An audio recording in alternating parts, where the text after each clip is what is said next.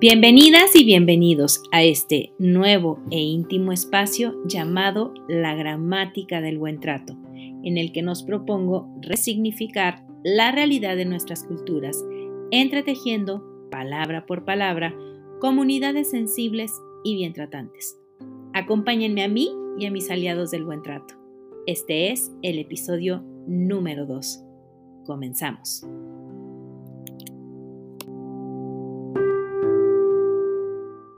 Bienvenidas y bienvenidos a este nuevo proyecto, La Gramática del Buen Trato. Es una propuesta que, como les, decía en el episodio inaugural con el maestro eh, Gaudencio Rodríguez Juárez, por favor vayan a ver el episodio anterior. Em, la idea y es ir creando una nueva lengua. Esta lengua que a través de la gramática adquiere o le da significado a la realidad de las personas que hablan esa lengua. Les recuerdo que eh, inicialmente la gramática era considerada pues como el arte de las letras, hoy la gramática forma parte de algo mucho más grande que es la lingüística. No sé de, no, no estudié ni filosofía ni letras, este, medio pancé, este, español 1, 2 y 3, pero más o menos em, en ese tenor va la historia de este proyecto. ¿Por qué se llama así? Les había dicho que vivimos en una cultura de malos tratos, en donde la violencia forma parte de, nuestra, de nuestro lenguaje cotidiano. Es decir, cuando nosotros decimos tonto o nos reímos de alguien eh, que está en desgracia, o cuando a nuestros hijos, hijas o hijes les damos una nalgada y pensamos que lo hacemos por su bien, ahí estamos fortaleciendo la gramática del maltrato. Entonces, la intención es promover el desarrollo de una nueva lengua, una lengua del buen trato. Entonces, como la gramática se encarga de, mm, de ir danzando una palabra con la otra, es decir, cómo se, entretejen, cómo se relacionan las palabras para dar significado a la lengua. Entonces, por eso este proyecto se llama así, porque queremos resignificar mis invitadas y uno que otro invitado y yo queremos reescribir la lengua con la que nuestros corazones y nuestros cerebros se enlazan para significar el mundo en el que vivimos. Les presento este diseño que hice eh, porque es muy importante para mí que sepan que cuando hablamos de familias, de personas, de buen trato, tenemos que darle cabida a la diversidad.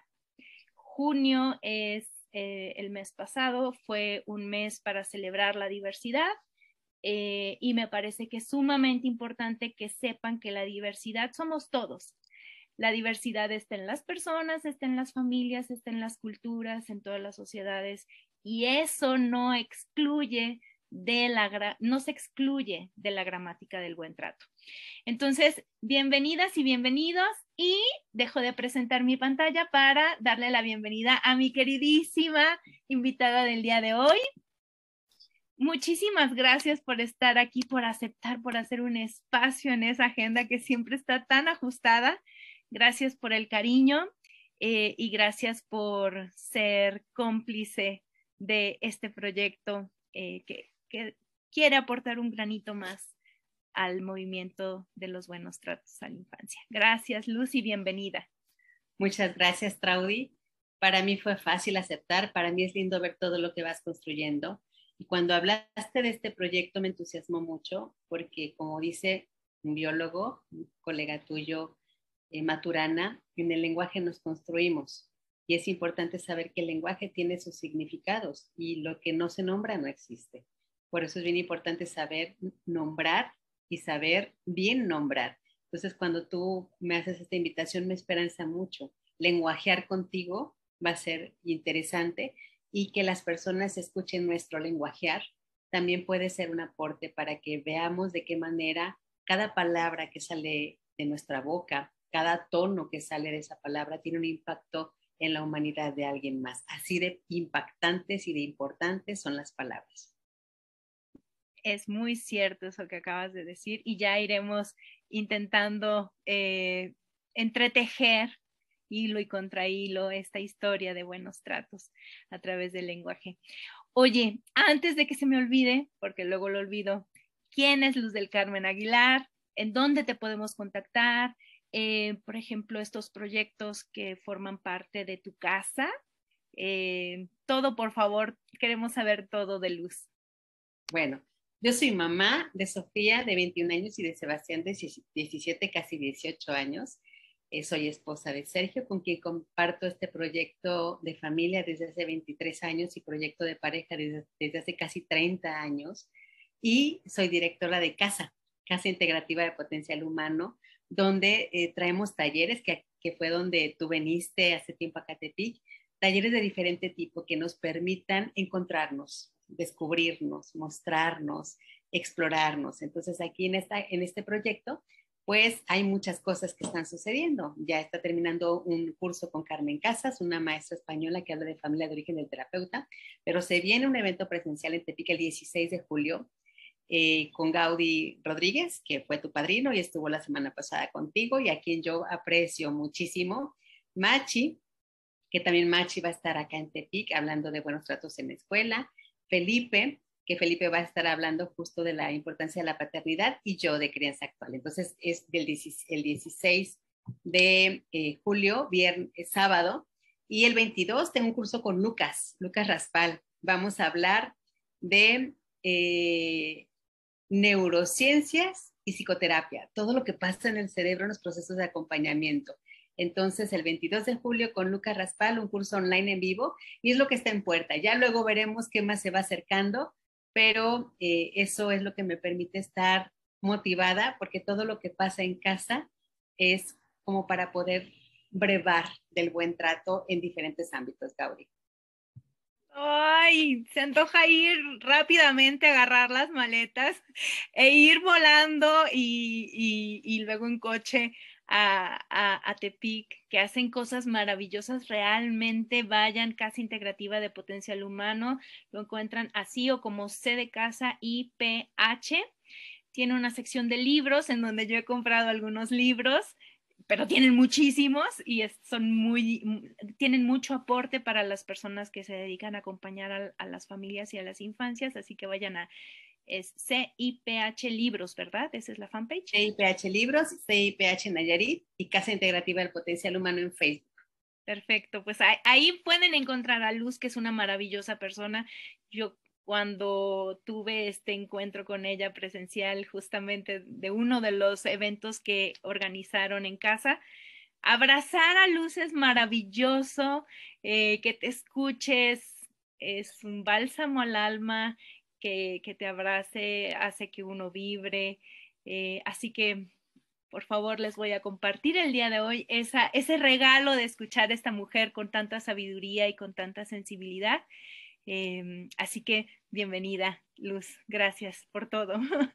Gracias. Vamos, les voy a explicar cómo es la dinámica para, por si no han ido a ver el episodio inaugural, si, si no lo han ido a ver, vayan rápidamente. De cualquier manera, la idea de estas cápsulas no es que no hay un orden, eh, es vayan y explórenlas y si les resuenan las palabras, quédense en ese episodio este, quédense en este episodio, por favor, porque las palabras son hermosas. Em, la, dinámica es, yo le doy a mi invitada una palabra y esa palabra, ¿se acuerdan? La gramática es eh, como una palabra se relaciona con otra para dar significado a la realidad de las personas que hablan una lengua, un lenguaje. Y en este caso es el buen trato. Entonces, ¿cómo se relaciona esa palabra que utilizamos en la cotidianidad? Que la sabemos perfectamente bien aplicar, pero cuando se trata de buenos tratos, eh, eh, ¿cómo que tiene que ver esto con lo otro?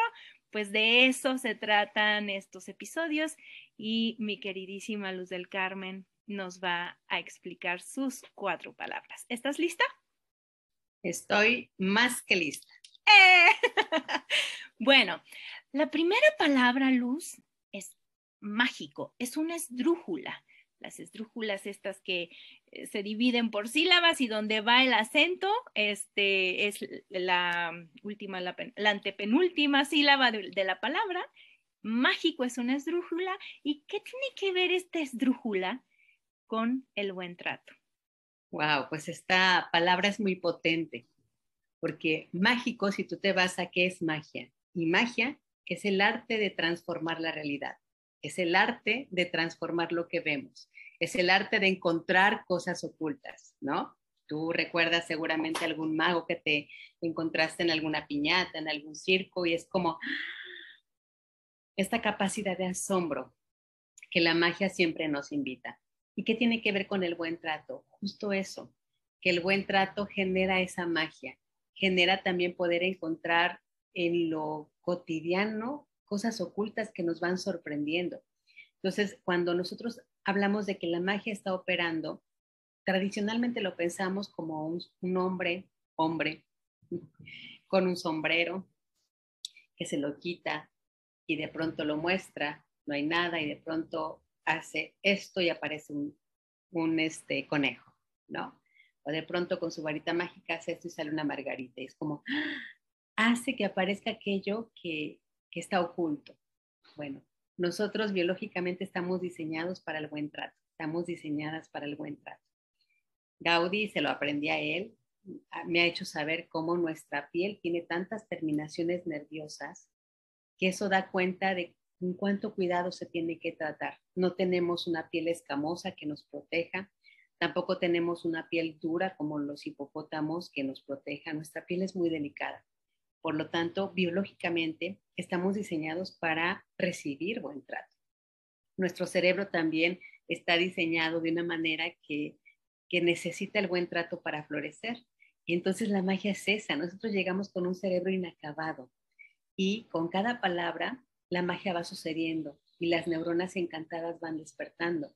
Y esas neuronas encantadas al despertar van produciendo el lenguaje, el significado de la vida, el significado de nosotros en la vida, el significado de esos otros que nos cuidan.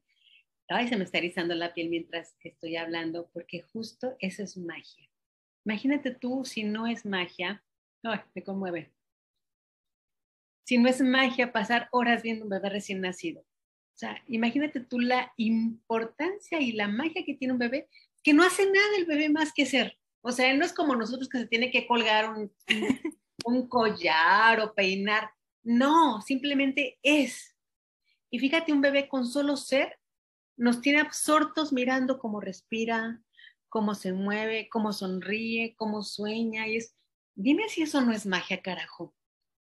Y ver cada logro que va teniendo quienes hemos tenido hijas e hijos, es mágico, es, ya caminó, ya dijo mamá, ya gateó. Y, digo es magia porque nos va transformando la realidad. De hecho, Traudy, no sé a ti, pero el hecho del nacimiento de mi primera hija fue mágico y mágico otra vez porque me transformó la vida. Yo no soy la misma desde el nacimiento de mis hijos. Desde el nacimiento de, de mi hija y de mi hijo hay, una, hay algo que se encendió en mí que estaba como apagado. Y entonces la magia, si usamos la palabra de la magia, tiene que ver con todos esos momentos cotidianos que si miramos bien, tienen mucho de mágico, que desafortunadamente estamos tan distraídas o distraídos en estupideces que perdemos la oportunidad de ver el acontecimiento de lo mágico en una puesta del sol, en, una primer palabra, en ese primer noviazgo, en, en cosas inclusive dolorosas, acompañar a nuestros hijos que se les ha roto el corazón por su relación de, afecto. Y es mágico que me puedan elegir en momentos así. Entonces, si te fijas, esa palabra sí o sí es parte del buen trato. Me encanta, mientras estabas, te mando un abrazo suavecito para ese corazón tan hermoso que tienes. Y mientras estabas diciendo justo eso de si recordaba cuando nació mi primer hijo, me acordé también eh, cuando yo era mucho, no, no soy chiquita, cuando era yo chiquita, em, vendían unos anillos que decían que cambiaban de color según tus emociones. Ajá. Y me acuerdo, o sea, eso, eh, digamos, siguiendo el hilo esto de lo que estás diciendo respecto a la magia. Y resulta que mm, bueno, en, mi caso, la magia hizo que mi anillo se pusiera de color muy negro. Mi primer hijo falleció y fue un evento muy doloroso, pero que con el tiempo y que justamente en, el taller en el que tuve la fortuna de compartir con, tu grupo, eh, como que fue un cierre final después de muchos años de vivir en negro mm. para darle este nuevo significado, porque tenía ya un segundo hijo sano, este, maravilloso y hermoso. Y entonces, pues sí, la magia puede ser hermosa y, y pese a que puede haber una versión dolorosa, también transformadora. Porque si yo no hubiera pasado por esa oscuridad, difícilmente me hubiera enterado del buen trato y de todas estas cosas que no te enseñan en la escuela con todo y el doctorado, ¿no? Así claro, claro, y ahora yo te abrazo a ti tiernamente y compasivamente. Y sí, hay diferentes tipos de magia, ¿no? Hablan de magia negra y de magia blanca. Entonces, eh, pues hay que ver a qué, a qué magia nos vamos acercando en el momento que estamos atravesando. Y la magia va tornándose del color que tenemos nosotros. Somos lo que vemos y lo que encontramos. Entonces también a veces necesitamos un empujoncito para podernos conectar con la magia blanca, ¿no? Sí, con esa magia blanca que, que incluye todos los colores del espectro de la luz visible. Vamos con la siguiente palabra que además me encanta, porque estoy segura de que tiene mucho que ver contigo, este, con muchas personas que nos escuchen, eh, pero también mucho que ver con, con, la primera palabra, que es mágico. La segunda palabra es otra, es, drújula, perdón, eh, y es música. Dinos sobre la música y el buen trato, Luz. Híjole, eh, yo estoy casada con un músico y tengo dos hijos que tienen un, alto sentido de la música. Yo soy la menos musical de esta casa, pero soy la que más se beneficia viviendo con tres personas tan musicales. Y música que tiene que ver con buen trato. La música, me decía mi esposo, salva vidas, flaca. La música transforma realidad. La música le da sonido a las emociones. Y hay diferentes tipos de música. Eh, yo recuerdo el tipo de música que me gustaba en mi adolescencia que era música oscura, pesada. Eh, un grupo que se llama Korn, que es muy fuerte, sus letras son, su estilo de música es como muy fuerte. Me daba cuenta que estaba atravesando por mucho dolor, pero justo esa música ayudaba a que mi dolor se transmutara, a que mi dolor se legitimara, a que mi dolor tuviera un espacio. Una niña bien portada no puede enojarse, pero la música es pretexto para poder sacar toda la rabia o la impotencia que puede haber en un adolescente. Entonces la música nos va acompañando y hoy me doy cuenta la música en la cual me identifico y es una música más, más amable, más amorosa, más de otro tipo. Eh, y como si nosotros revisamos a lo largo de nuestra vida, la música nos ha acompañado y la música de verdad nos nos da un legado importante para, para darnos cuenta de cómo pensamos. Dime qué música escuchas y te diré quién eres. Yo lo creo firmemente. Yo le digo a mi flaco, si te gustara tal estilo de música, quién sabe si estaría contigo, porque es apología a la violencia, apología al maltrato, apología a la misoginia, apología. Entonces, no, aunque fueras tú el flaco que conozco, pero con esa música no serías el flaco que conozco. Entonces, sí, la música nos transforma. Y me parece importante ligarlo con buen trato, Traudy, porque nuestras niñas, niños y adolescentes en la música van constituyendo su sentido de ser y de pertenencia. La música no es una situación inocente. La música con sus ritmos y con sus contenidos en letra, claro que nos van dando un significado de la realidad. Entonces, eh, también es interesante que cuando hablamos de buen trato y música, tendremos que pensar en el soundtrack de nuestra historia vincular, ¿no? en, ese, en esa música que tiene que ver con los momentos dolorosos, con qué se asocia, con los momentos felices, con qué se asocia. Y hay un soundtrack. Yo cada vez que atravieso por dolor, justo se me acaba otra vez de aparecer Silvio Rodríguez con la, la canción de la masa, que me hace preguntarme qué cosa fuera, qué cosa fuera la masa sin cantera, un testaferro del traidor, y me hace siempre cuestionarme dónde estoy parada estoy en un lugar en el que es honesto, es congruente, o estoy en un lugar en el que necesito preguntarme qué cosa fuera la masa sin cantera. Entonces, siempre que hay conflicto aparece la canción, ¿no? o los Beatles que aparecen en momentos como de, de esperanza, de luminosidad, o la canción de Home de Depeche Mode que aparece. Es decir, hay diferente música que es nuestro soundtrack. Y aguas, hay ocasiones que estamos viviendo una realidad lo suficientemente potente y buena para nosotros y aparece música de antes, ensuciando la realidad de ahora. No sé, la creencia con nuestros hijos, nuestros hijos adolescentes floreciendo y aparece la música de, dicen en el círculo de seguridad de Shark Music. y esa música hace que el maltrato a veces aparezca porque es todo lo que me dijeron de las adolescencias se te va a trepar, se va a volver drogadicto, un embarazo va a salir, o sea, todo eso que entorpece y ensucia ese soundtrack, la música que se puede generar con esa hija o ese hijo en este momento actual.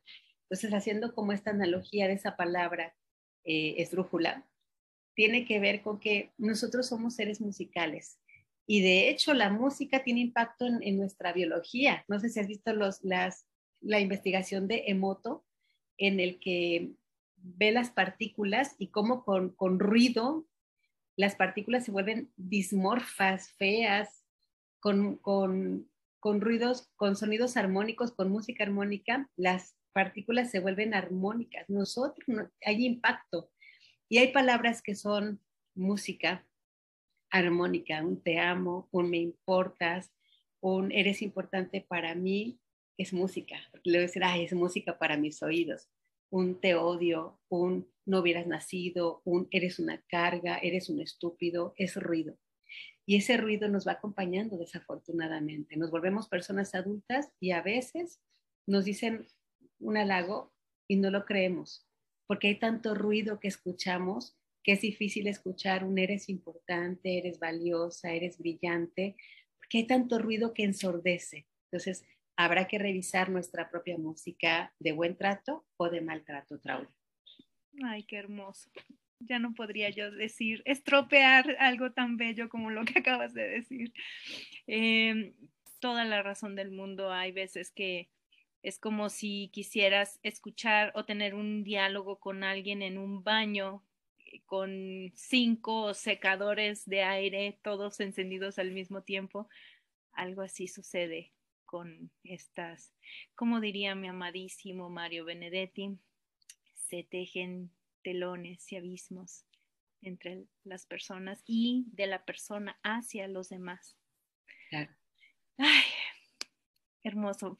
Bueno, vamos con la tercera palabra. La tercera palabra no es una esdrújula, es un adverbio y es despacio despacio. Bien, pues para hablar de despacio, ¿quién mejor que una tortuga que nos muestre lo despacio que podemos ir? Acá está otra tortuga y acá está otra tortuga.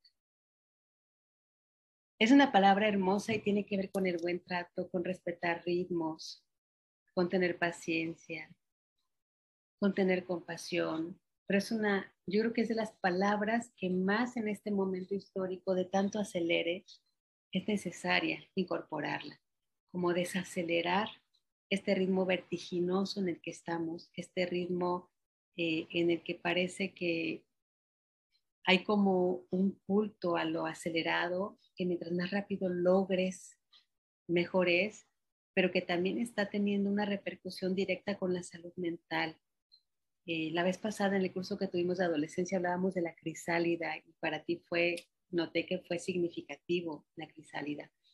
La mariposa tiene el tiempo en el que el capullo necesita resguardarse y tener una transformación. Y esa lentitud, ese ir despacio, habla del proceso de transformación. No podemos acelerar a la crisálida, no podemos meterle la luz de un foco para que para que pueda madurar o, pincharla para que rápido salga porque estropeamos procesos. Entonces, cuando nosotros hablamos de procesos, hablamos de ser respetuosas de procesos de vida. El proceso de, inclusive, a mí me llama la atención cómo ahora hasta el, el, día del parto lo eliges por una prisa, ¿no? Es que me voy de vacaciones y quiero que nazca tal día y es como, me pregunto, wow, o sea, ¿hasta dónde hemos llegado? que todo se hace como en serie o en producción. Y esto va teniendo un costo. Es decir, esta aceleración vertiginosa y, poco respetuosa nos está haciendo tener severos problemas de salud mental. Y vemos que los niños que los aceleran, por ejemplo, en sobreestimulación, sí, son niños que se vuelven brillantes en ese arranque de la vida en un sentido cognitivo, en un sentido de memoria, pero que van estropeando los otros procesos necesarios y más urgentes en la etapa que es el desarrollo socioemocional.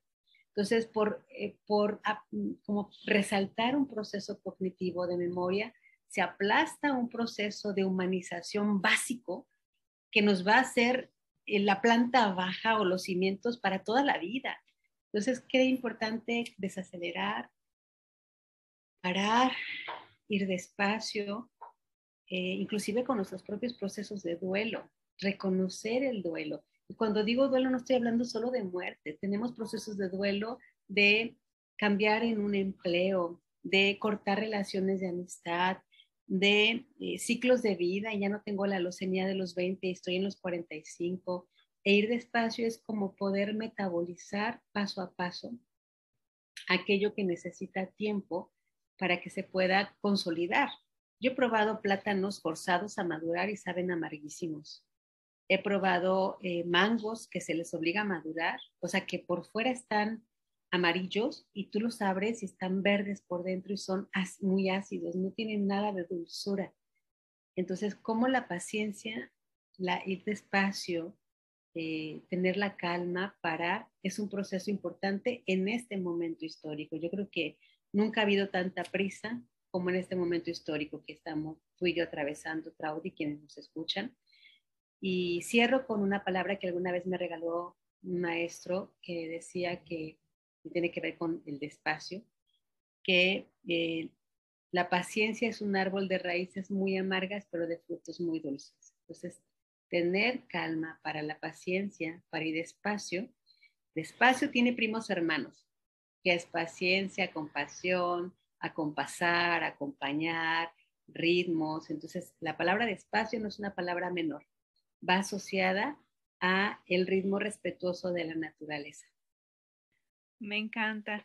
Y, y yo les yo les quiero como dejar esta otra imagen en su cabeza mientras ibas diciendo lo que maravillosamente nos, nos decías.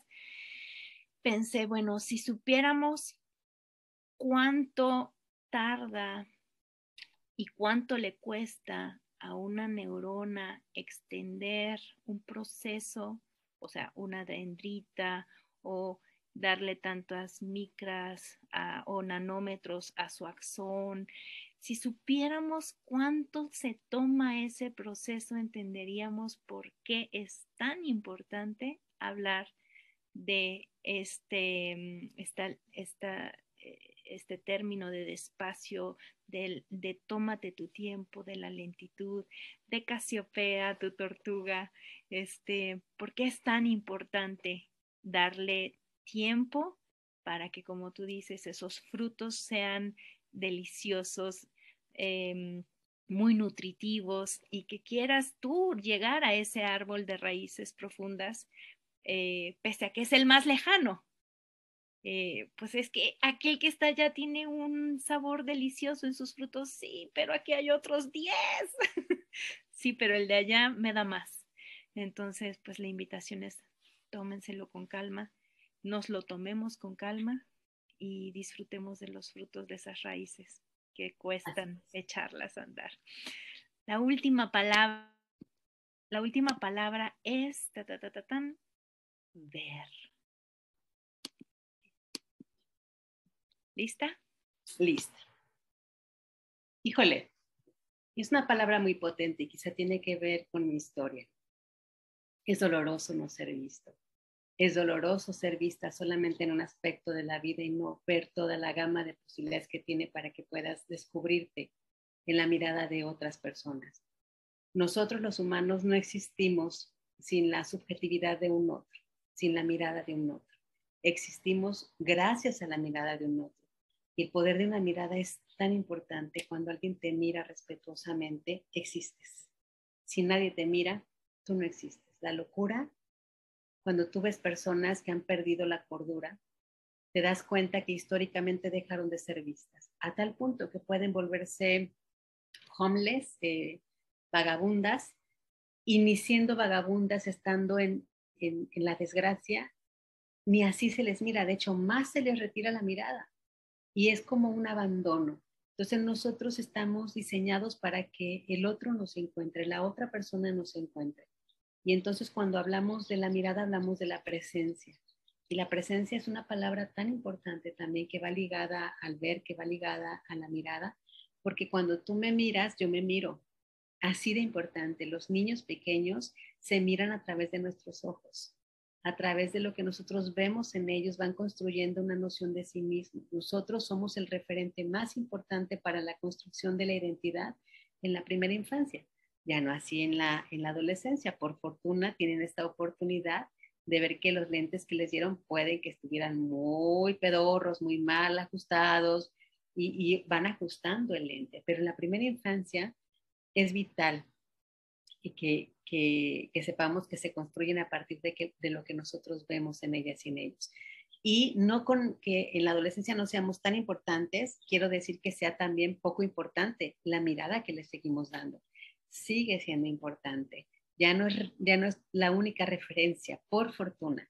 Pero entonces si tenemos una mirada y les podemos ver compasivamente, eh, amorosamente, incondicionalmente, pues esa humanidad también se va descubriendo. Entonces, eh, hay una frase que a mí me gusta mucho, que siempre que puedo la digo, los ojos no ven lo que la mente no conoce. Por eso, tu programa, dotando de palabras, la mente ya va a comenzar a ver cosas que antes no sabía que no sabía y que hoy ya sabe que no sabe y que posiblemente después dirá, ya sé que sé. Y es parte del proceso de crecer. Entonces la mirada, el ver, es descubrirnos. Y cuando tú descubres que alguien que tú admiras o que tú aprecias te ve, el corazón se ensancha, eh, late fuerte, eh, así como también si la persona que tú amas te reprueba y te retira la mirada, tú notas lo que le pasa al corazón. El corazón se estrecha, se aprieta, la ansiedad brota, eh, porque viene la sensación de ser inadecuados, de no ser suficientes, y hay culpa y hay vergüenza, y viene la ansiedad. Entonces, fíjate cómo la mirada es tan importante. E insisto, tiene que ver, los ojos no ven lo que la mente no conoce. Qué, difícil la tenemos esta generación de padres que quizá no fuimos vistas, de madres vistos, padres, porque nos va a ser difícil dar aquello que no recibimos en suficiencia. Y entonces cuesta trabajo otorgar aquello, pero entonces cuando lo hacemos de manera consciente y forzada quizá, la magia aparece y es reforzamiento. Con esa magia es vale la pena ver y vale la pena revisar mis propias heridas y me doy cuenta con dolor lo que, lo que a mí no me pudieron ver y fui juzgada. Pero con amor lo veo también y puedo desde la distancia acompañar a esa adolescente o a esa niña que no fue suficientemente bien mirada o mirada desde la exigencia, vista desde la exigencia, desde la sobreexigencia, y puedo tomar con perspectiva, desacelerar, fíjate cómo estoy ligando todas las palabras, desacelerar esa exigencia y con más calma darme tiempo de mis procesos y con eso entonces remirarme, ajustar los lentes. La crianza inicial, la crianza de origen, de nuestra familia de origen, tiene defectos de enfoque. Y a veces la terapia es como enfocar esos lentes o limpiarlos o cambiar la graduación y volvemos a ver lo que antes ya veíamos, pero con una graduación más limpia. Eso es el buen trato poder ver. Ver duele, Traudy, también. Es más fácil estar a ciegas. Ver la injusticia, ver la misoginia, ver el maltrato, duele. Pero gracias a que podemos ver eso, también podemos ver la otra parte, el buen trato, la magia, la transformación, el cambio de paradigma. Entonces, ver nos da la posibilidad de ver tanto la luz como la sombra. Me encanta que hayas dicho eso porque a partir de todo eso que dijiste se gesta la magia. La magia de desencantar las neuronas con un embrujo de, no me acuerdo cómo se llama estos, los magos de Harry Potter, pero hay ahí un, alguien que se nombra y todo el mundo dice, no lo nombres, no me acuerdo cómo se llama, pero, pero sí, es, es maravilloso poder resignificar nuestra historia eh, darnos la oportunidad de que si hemos vivido una vida estresante de manera crónica, si hemos sido violentadas de una u otra manera, si hemos sido ignoradas o puestas en el pues en el banquillo de los acusados todo el tiempo, siempre hay un momento, ojalá alguien llegue a tu vida, a la, a, la de quien nos escuche y, y sea alguien que te dé un poco de luz para transformar la oscuridad en eso. Pues se me fue rapidísimo. Muchísimas, muchísimas gracias por, por, por darnos tanta sabiduría, tanto de lo que tú sabes, tú dominas, de lo que tú vives, porque hablabas de la congruencia eh, más allá de las palabras, por ser palabras, lo que importa es que las palabras tengan su congruencia en las acciones, que procuremos, no quiero decir con esto que la perfección existe, eh, pero sí que nos podemos equivocar, reconocer que nos hemos equivocado, e intentar reparar eh, los daños que hayamos causado en el otro a través de esta intersubjetividad de la que tú nos hablaste. Pues gracias por la invitación. Yo encantada de lenguajear contigo y seguro estoy que aquí las personas encontrarán magia, música, vida, transformación. Así que gracias, Trau. Muchísimas gracias. Gracias a las personas que nos hayan escuchado y visto. Y visto. Eh, por favor, no dejen de asistir a el 16 de julio, que es sábado, al evento magno que Casa Integrativa en conjunto con CREA con Nantli y con Gaudencio. Con Psicoeducar y con Gaudencio. Psicoeducar, gracias. Este, hicieron este hermoso evento, un magno evento con personas del de la talla como de las personas de las que van a estar. El sábado 16 de julio, los boletos en físico están ya en estos espacios, eh, creo que también Reggio Emilia. Reggio, también en Reggio Emilia. Este, tiene los boletos, casa, este, me imagino que, no me acuerdo quién más era. Nantli también los tiene y Panadería de la Casa. Ok, en Tepic. Eh, y el 22 de julio con la visita de Lucas Raspal. Ah, bueno, en línea, online, en vivo. Así que muchísimas gracias. No dejen de comprar sus boletos. Asistan, por favor. Va a ser en el Teatro de Linz, si no mal recuerdo.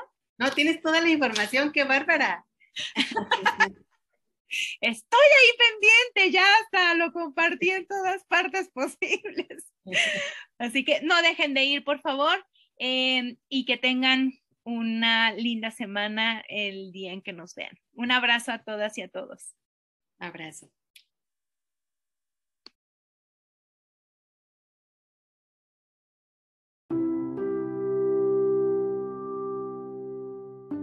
Gracias por reflexionar con nosotros y co-construir la lengua del buen trato. Te espero para seguir resignificando nuestra cultura por una de buenos tratos en la infancia.